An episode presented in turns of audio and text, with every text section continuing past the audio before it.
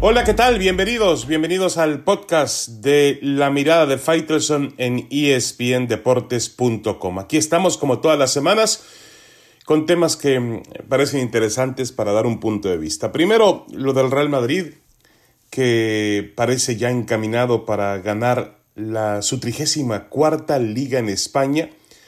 Y más allá de la polémica de todo lo que se ha generado alrededor del bar, de los arbitrajes, de jugadas polémicas, de decisiones, indecisiones, todo ello, eh, habrá que admitir que el Madrid, después del confinamiento, ha regresado con un paso eh, realmente eh, acorde a la leyenda de su camiseta, acorde a lo que significa ese equipo, nueve partidos, nueve triunfos consecutivos para el equipo de Zinedine Zidane, que además se le ve en, cada jugada en el campo, en, en, cada mirada de sus futbolistas, se les ve realmente que están metidos con un objetivo, ganar el título de España. No hay que olvidar que cuando regresaron del parón estaban dos puntos abajo del Barcelona y lograron remontarlos y superarlos. Es decir, hay que realmente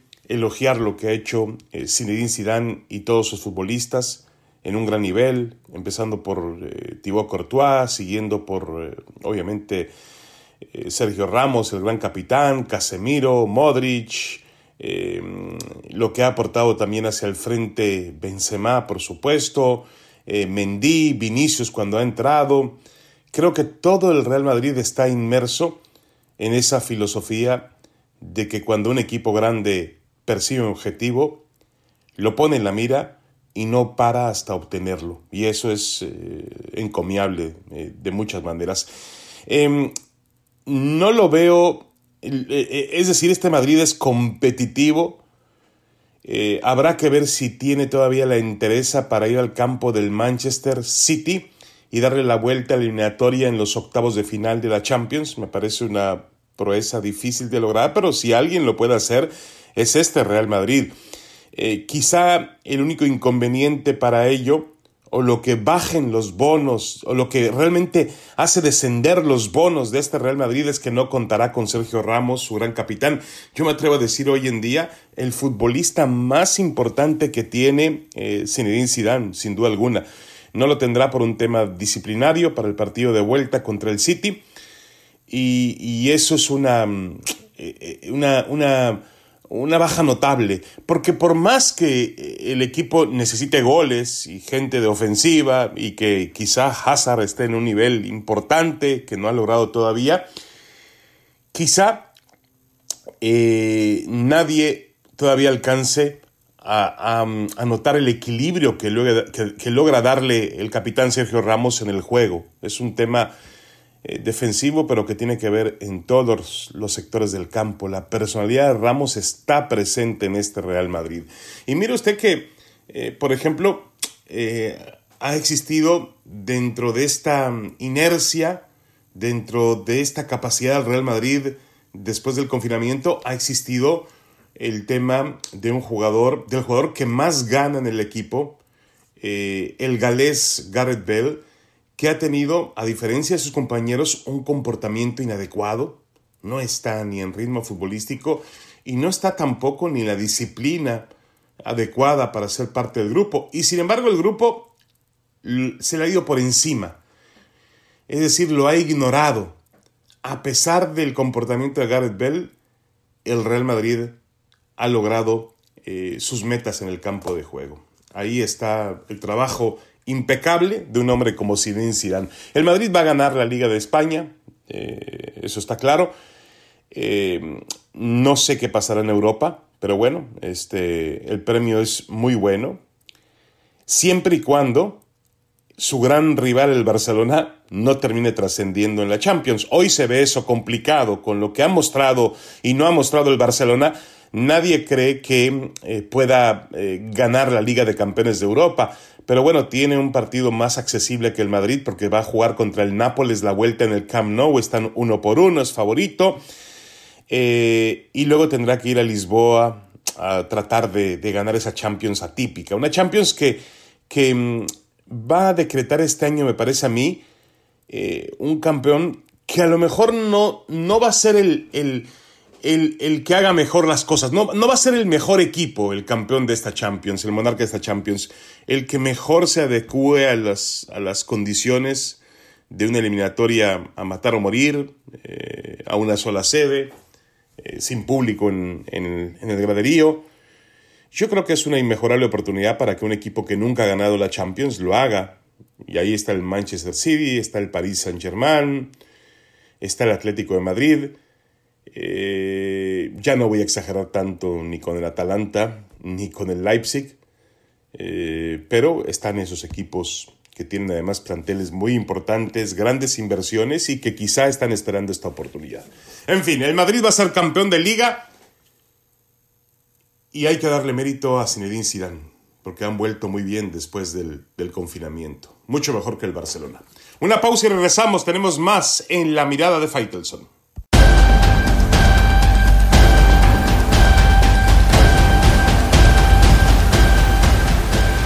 Regresamos, regresamos a la mirada de Faitelson en este podcast de espndeportes.com. No es la camiseta de tonos amarillos y azules, tampoco los amagues de Giovanni o las irrupciones de Córdoba, mucho menos los ademanes y las expresiones de Miguel Herrera. Cruz Azul ya no juega contra el América. Hace tiempo que Cruz Azul juega ante sus propios fantasmas, sombras que evocan recuerdos, suspiros, pesadillas, lágrimas, rabia y sobre todo miedo. El 4-1 de Cruz Azul existió. Los americanistas dicen que no vale. Y sí, está bien, no vale. Pero sí que cuenta, sí que duele y sí que empieza a significarse como la recuperación moral que tanto ha perseguido el club de fútbol. Tras el parón por la pandemia, Cruz Azul ha mostrado que sigue en un estado de gracia futbolística y que es el mejor, el mejor equipo y un gran candidato como lo ha sido casi siempre para levantar el trofeo de la liga. Una de sus grandes asignaturas pendientes era y podría que siga siendo el América. Ganarle a su acérrimo rival, a su vecino de la ciudad, fue siempre una condición que se agravaba y complicaba, sobre todo en esa época de ayuno de campeonatos. Tal parece que va en franca recuperación. Y los principales culpables de esa transformación, después de probar con diferentes nombres, estilos, fórmulas, han sido Jaime Ordiales y Robert Dante Siboldi. Primero, en la confección de un plantel que luce perseverante, sólido y provisto de calidad en cada sector de la cancha. Y luego quizá el punto más trascendental, en una metamorfosis mental que muestra este, que muestra este Cruz Azul en cada disputa del balón y en cada partido. Hay un cambio innegable que no pudieron lograr otras administraciones futbolísticas de este club Cruz Azul. Y sin embargo, habrá que esperar. Habrá que esperar a que el tiempo pase y que el terreno sea el adecuado para una alta definitiva. Cruz Azul tiene que jugarle sin tapujos, sin miedo, sin estigmas, al América cuando se trata de una jornada a matar o morir, o cuando esté por medio un trofeo, un título que enaltezca la historia del club. Solo ahí podremos darnos cuenta si realmente aniquiló a sus fantasmas del pasado y si es capaz de responder en cuanto las pulsaciones se aceleren y la presión ejerza su peso en la cancha y en el juego. Nadie tiene duda sobre los alcances futbolísticos de este plantel. Una combinación de experiencia, de personalidad, talento, explosividad y juventud Cruz Azul se ha hecho de jugadores con capacidad para trascender en el campo y de un temperamento que no puede, no debe fallar en la hora cero, cuando nuevamente se asomen los reproches y las debilidades de su pasado reciente. Hay que recordar cómo y en qué momento llegaron Siboldi y Ordiales a la institución, la forma en que pacificaron la tormenta, se ganaron el respeto de la crítica y del aficionado y convencieron al futbolista de que el futuro era más importante que el tiempo pasado en este club. Lo han logrado, además, en medio de una batalla cooperativista sin tregua y con sus principales directivos investigados por las autoridades hacendarias del país. Cruz Azul partirá como favorito cuando dentro de algunos días comience el torneo denominado como Guardianes 2020 del fútbol mexicano, pero ello no es nada nuevo en su historia. Su verdadera prueba llegará más adelante, cuando sus fantasmas amenacen con entrometerse como lo hicieron en aquella noche de mayo del 2013 o en la otra de diciembre del 2018. Creo que eh, Cruz Azul está para todo. Eh, es un equipo bien conformado, insisto, futbolísticamente tiene jugadores de mucha riqueza en todos los sectores del campo. Siboldi le ha dado una identidad al equipo, Jaime Ordial le ha dado comunicación con la directiva y, y calma alrededor de ella. Y bueno, lo demás depende de otros factores, ¿no? Pero quizá después de esta pandemia veamos finalmente el año eh, que Cruz Azul ha prometido a sus aficionados hace ya, ya mucho tiempo y que no ha podido cumplir. Eh, yo creo que eh, Cruz Azul, Tigres, América y Monterrey tienen otro tipo de planteles, otra vez, otro tipo de inversión. Siguen siendo los, los máximos candidatos, pero a este Cruz Azul le doy un perfil especial. Y creo que llegó el momento de romper el ayuno. Llegó el momento de comer finalmente un campeonato. Una pausa y regresamos. Tenemos más en la mirada de Faitelson. Recuerden seguirnos en todas nuestras plataformas digitales del líder mundial en deportes. Ya volvemos.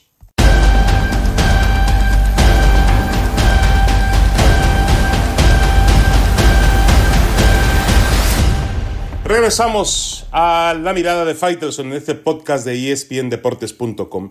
Me parece interesante el hecho de que finalmente el fútbol americano o el equipo de Washington haya decidido retirar el nombre de los Redskins porque tenía algún tipo de agravio para eh, los indios, los aborígenes o los dueños originales de la tierra donde vivimos actualmente. Estoy de acuerdo, nunca es tarde para resarcir algún tipo de daño que el ser humano le haya cometido a otro ser humano. En ese sentido no tengo ningún problema. Lo que sí me parece que es un cambio de forma, pero no un cambio de fondo. Por ejemplo, yo veo mucho más eh, complicado el tema de Colin Kaepernick y el hecho de que hubo una conspiración de los dueños de equipos para no contratarlo cuando él lo único que hizo fue expresar o tratar de expresar libremente sus sentimientos y lo que realmente existe, porque quedó demostrado que existe en, el, en este país, en Estados Unidos. Y así en otras muchas cosas, en otros temas mucho más delicados que tiene el deporte de los Estados Unidos. Eh, por ejemplo, la bandera confederada que se utilizaba en las carreras de, NASCAR. Y qué sé yo, el, derecho de, de, la libertad de, poder expresarse eh, yo creo que los cambios son importantísimos, pero yo espero cambio más de fondo y no solamente en la forma. Quitarle el nombre de los Redskins, muy bien. Eh, supongo que eh, esa connotación no era la apropiada y lastimaba a algún ser humano, pero yo pregunto e insisto, ¿realmente en el deporte de Estados Unidos no hay discriminación hacia las minorías? ¿Tienen las mismas oportunidades todos? Yo no lo creo, ¿eh? De ninguna manera lo creo. Y, tampoco puede esconder eh, el hecho de que haya grandes salarios o de que los jugadores estén convertidos en superestrellas. Sí, pero también hay muchas injusticias. Y creo que además el papel del, atleta como líder de una sociedad es manifestarse y encabezar esa sociedad cuando realmente exista algo que no sea positivo, algo que tiene él que reclamar, porque finalmente su reclamo es el reclamo de millones de personas que lo ven como un líder, como una imagen. Me refiero directamente al tema de Colin Kaepernick y otros más. Así que eh, esperemos que los cambios continúen en el deporte de Estados Unidos. Yo creo que los principales cambios en el país deben darse eh, donde tienen que darse, en las urnas, ¿no? Que es donde finalmente la gente va y vota y ejerce la democracia. Bueno, vamos a hablar de otros temas. Hablemos de eh, el asunto que tiene que ver ya con el reinicio de la MLS, la Major League Soccer.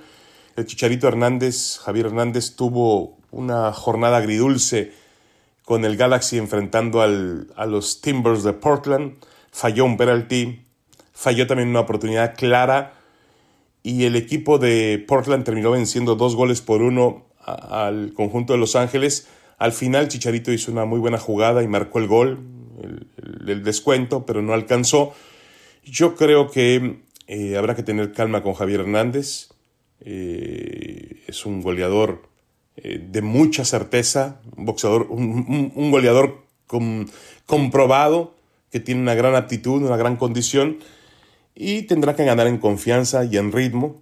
Todos los atletas han regresado después de este confinamiento con problemas físicos, con problemas em, de, reacciones, eh, situaciones mentales también, no están totalmente concentrados en el juego. Hay que tener calma. Yo le, yo le diría a los detractores y a los porristas, que también tienen mucho de Javier Hernández, que tengan calma, que él tarde que temprano va a encontrar la fórmula para hacer goles en la Liga de Estados Unidos. No sé si al nivel de Zlatan Ibrahimovic o de lo que ha puesto Carlos Vela en las últimas temporadas, pero yo estoy seguro de que Chicharito va a hacer una buena cantidad de goles y va a dejar satisfecho a todos sus eh, aficionados y aún aquellos que lo hacen eh, trending topic en, en las redes sociales. Negativo. Pero bueno, todo va a estar bien con Chicharito. No se preocupen, él sabe hacer goles. Bueno, me despido, muchas gracias. Esta fue la mirada de Faitelson, el podcast de espndeportes.com. Los espero la próxima semana. Muchas gracias. Un abrazo.